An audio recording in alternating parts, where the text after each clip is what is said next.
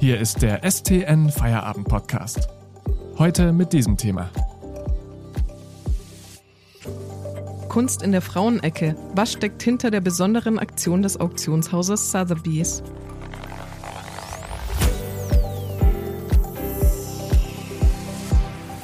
Am Mikrofon ist Miriam Hesse. Hallo. Zum ersten Mal in seiner Geschichte versteigert das berühmte Auktionshaus Sotheby's in einer Auktion ausschließlich Werke von Künstlerinnen. Das hätte nicht allen Women Artists gefallen. Ist es also ein Durchbruch oder eine neue Form der Diskriminierung? Darüber spreche ich heute mit der Kulturredakteurin Adrienne Braun. Hallo Adrienne. Hallo. Adrienne, was ist das überhaupt für eine Auktion, die am Donnerstag stattfindet? Wer kommt da unter den Hammer? Äh, das sind Künstlerinnen aus vier Jahrhunderten und es sind auch einige, die wirklich wohl zu ihrer Lebzeit sehr erfolgreich waren und geschätzt waren, aber dann oft doch auch wieder vergessen wurden. Es sind auch deutsche Künstlerinnen dabei, Hannah Höch beispielsweise oder Käthe Kollwitz, aber viele auch amerikanische, französische, äh, ein, ein, ein bunter Mix aus durchaus namhaften Künstlerinnen, die man aber eben doch oft nicht so genau kennt. Françoise Chillot beispielsweise äh, kennen manche vielleicht, weil sie die Geliebte von Pablo Picasso war. Und was man nicht weiß, ist, dass sie tatsächlich selbst auch als Künstlerin gearbeitet hat. Warum geht denn das Auktionshaus diesen Schritt? Ähm, nun ja, ähm, ich glaube, einmal ist es natürlich äh, ein ein beliebter Diskurs, dass man sagt, auf der einen Seite sind die Männer als die ewigen Sieger und auf der anderen Seite die Frauen, die äh, immer ein bisschen das Nachsehen hatten. Und äh, ich glaube, das ist etwas, was sich manchmal auch ganz gut verkauft, äh, dass viele darauf anspringen und sagen, ja, es ist doch höchste Zeit, die Künstlerinnen aus dem Dunklen an die Öffentlichkeit rauszuholen und äh, natürlich sind viele dieser Künstlerinnen längst am Markt auch etabliert und haben das gar nicht nötig, dass man sie jetzt unter diesem Label Frauenkunst äh, tatsächlich so äh, verkauft und anpreist. Deshalb gab es mitunter auch schon Kritik daran, dass man sagte, das ist ja so ein bisschen wie zweite Liga. Ähm, das, warum, also eigentlich ist es schon obsolet, ein bisschen so etwas zu tun, aber tatsächlich ist es wohl so, dass ähm, am Kunstmarkt Künstlerinnen doch nicht ganz so gut bisher im Kurs sind wie die Männer. Gibt es denn da Beispiele, berühmte äh, Künstlerinnen, die Gegnerinnen dieser Aktion sind? Ähm, natürlich sind die meisten von denen, die jetzt äh, versteigert werden, nicht mehr am Leben. Ähm, eine, die, die noch lebt, bereits 90 ist, ist die Engländerin Bridget Riley. Ich vermute, der würde das nicht gefallen, weil sie sich nie als Feministin gesehen hat. Und einige von denen, die dabei sind, wie, wie Merit Oppenheim beispielsweise, hätte ein Teufel getan, zu sagen, ich möchte in einer Frauenausstellung äh, und der Frauenecke ausgestellt werden, sondern natürlich wollten die sich mit den Männern messen und wollten als gleichberechtigt wahrgenommen werden und nicht in einer Nische. Man kann sie nicht mehr fragen. Die meisten von ihnen, ähm, Hauptsache, die Dinge werden dann am Ende verkauft. Du schreibst ja im Vorfeld dieser Aktion auch darüber, dass es ja wohl Künstler gab, die ihre Kolleginnen gezielt abgedrängt haben, als sie begannen, den Kunstbetrieb im großen Stil zu erobern. Gibt es dafür Beispiele in der Historie, die du uns ein bisschen näher bringen kannst? Ja, natürlich. Äh, erstmal ist es so, dass, ich sag mal, rund 500 Jahre europäischer Kunstgeschichte im Grunde eine, eine Geschichte von Männern ist. Weil klar, ursprünglich waren Künstler Handwerker und fürs Grobe, sag ich mal, waren dann eher die Männer zuständig. Aber es gab zu allen Zeiten immer auch vereinzelte Künstlerinnen und wenn man aber in die Geschichtsbücher blättert, tauchen die so gut wie nie auf. Aber auch später dann, Ende des 19. Jahrhunderts, drängten die Frauen wirklich förmlich in die Kunstakademien, weil sie dann auch studieren durften, äh, in, in die Ausstellungen und man stellt fest und hat das inzwischen wissenschaftlich wirklich auch nachweisen können, dass viele Künstler die Frauen bewusst versucht haben abzudrängen. Im berühmten Bauhaus beispielsweise waren viele, viele Künstlerinnen nun zugelassen und das waren zum Teil wirklich sehr erfahrene, reife, äh, versierte Künstlerinnen und das hat die Männer so geschabt, auch die berühmten Meister, die die Klassen leiteten, die haben so lange protestiert, bis die Frauen wieder ausgeschlossen wurden aus fast allen Klassen und in die Weberei abgeschoben wurden. Aber man hat inzwischen auch nachweisen können, dass in Publikationen, gerade auch rund ums Bauhaus, äh, Künstlerinnen einfach namentlich nicht erwähnt wurden, obwohl sie beteiligt waren bei den Ausstellungen, obwohl sie vielleicht Fotografien gemacht haben oder auch wenn äh, Paare gemeinschaftlich arbeiten, haben die Männer die Werke dann für sich einfach in Anspruch genommen und als ihre deklariert.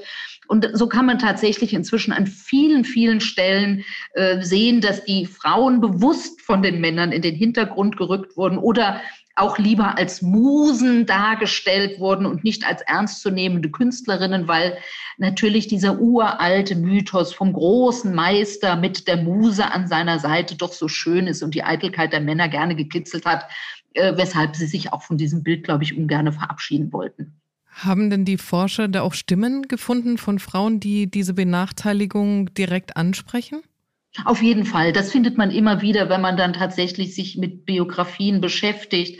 Äh, viele dieser Künstlerinnen haben ja auch publiziert, haben, äh, ja, haben über ihre Arbeiten geschrieben, waren ähm, in, in Künstlervereinigungen aktiv und haben sehr, sehr oft selber äh, moniert, wie sie abgedrängt werden. Also das ist nicht ungewöhnlich, das ist über Jahrzehnte lang in der, in der Geschichtsschreibung, Kunstgeschichtsschreibung immer ein, ein sich wiederholendes Thema gewesen. In vielen Kunstmuseen, auch in Baden-Württemberg, haben ja zumindest als Leiterinnen die Frauen das Sagen. Darüber sprechen wir gleich vor, machen wir kurz Werbung. Bitte denken Sie daran, den STN Feierabend Podcast zu abonnieren, damit Sie keine Folge mehr verpassen. Mehr Hintergründe und Analysen bekommen Sie mit einem STN Plus Abo für nur 6,90 Euro monatlich kündbar. Aktuelle Nachrichten aus Stuttgart und die Ergebnisse des VfB finden Sie jederzeit in unserer STN-App oder auf stuttgarter-nachrichten.de.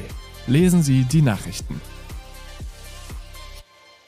Ich spreche heute mit der Kulturredakteurin Adrienne Braun darüber, wie Frauen im Bereich Kunst benachteiligt worden sind über Jahrhunderte. Das hat sich ja auch auf dem Kunstmarkt in der harten Währung von Preisen niedergeschlagen. Stimmt das?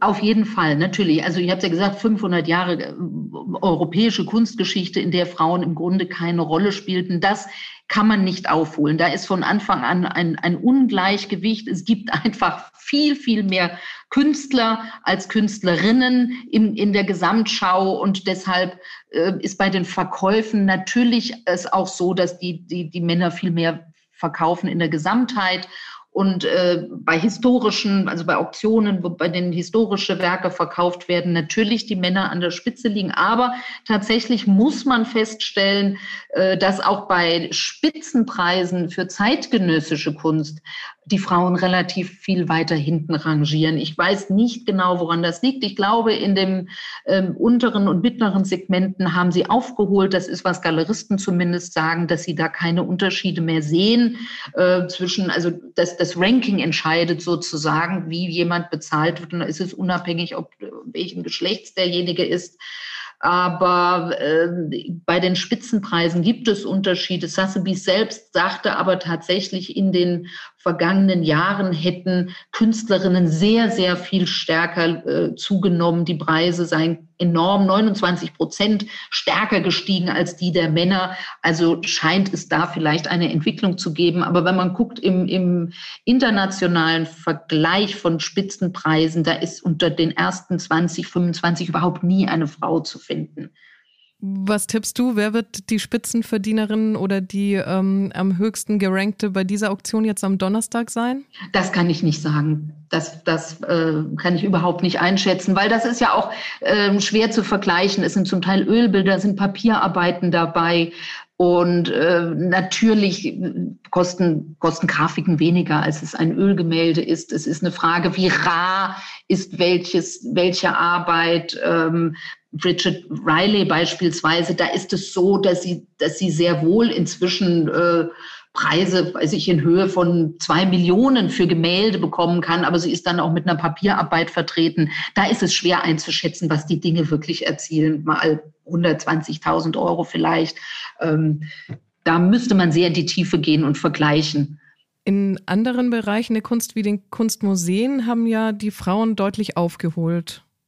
Ja, ich habe das mal versucht anzuschauen, einfach weil ich gebe zu, ich bin selber kein Fan davon, immer diese, was ich vorhin sagte, auch diese alten Diskurse zu wiederholen, dass Frauen immer nur äh, das Opfer sind und immer schlechter als die Männer sind und sozusagen gönnerhaft ähm, ihnen auf den Weg geholfen werden muss, weil sie es alleine nicht schaffen. Und deshalb dachte ich, mich interessiert tatsächlich auch mal die harten Zahlen. Und wenn man schaut in Baden-Württemberg, die großen staatlichen Kunstmuseen sind von Frauen geleitet. Die wissenschaftlichen Abteilungen sind äh, beispielsweise in der Staatsgalerie ganz in weiblicher Hand. Es ist, glaube ich, ein einziger Kurator und neben 13 Kuratorinnen und Konservatorinnen auch an, den, an der Kunstakademie in Stuttgart beispielsweise sind Professorinnen und Professoren fast gleich auf. Es sind doppelt so viele Studentinnen im, in der bildenden Kunst an der Stuttgarter Akademie im Vergleich zu den Männern.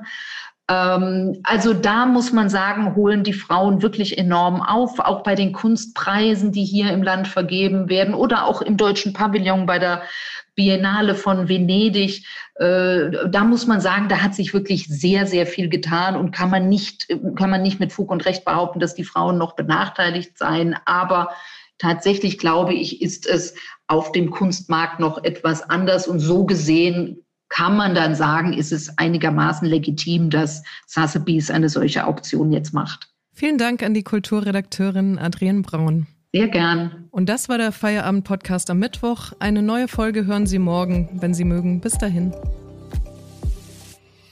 Das war der STN Feierabend-Podcast für heute. Mehr News gibt's im Netz unter stuttgarter-nachrichten.de.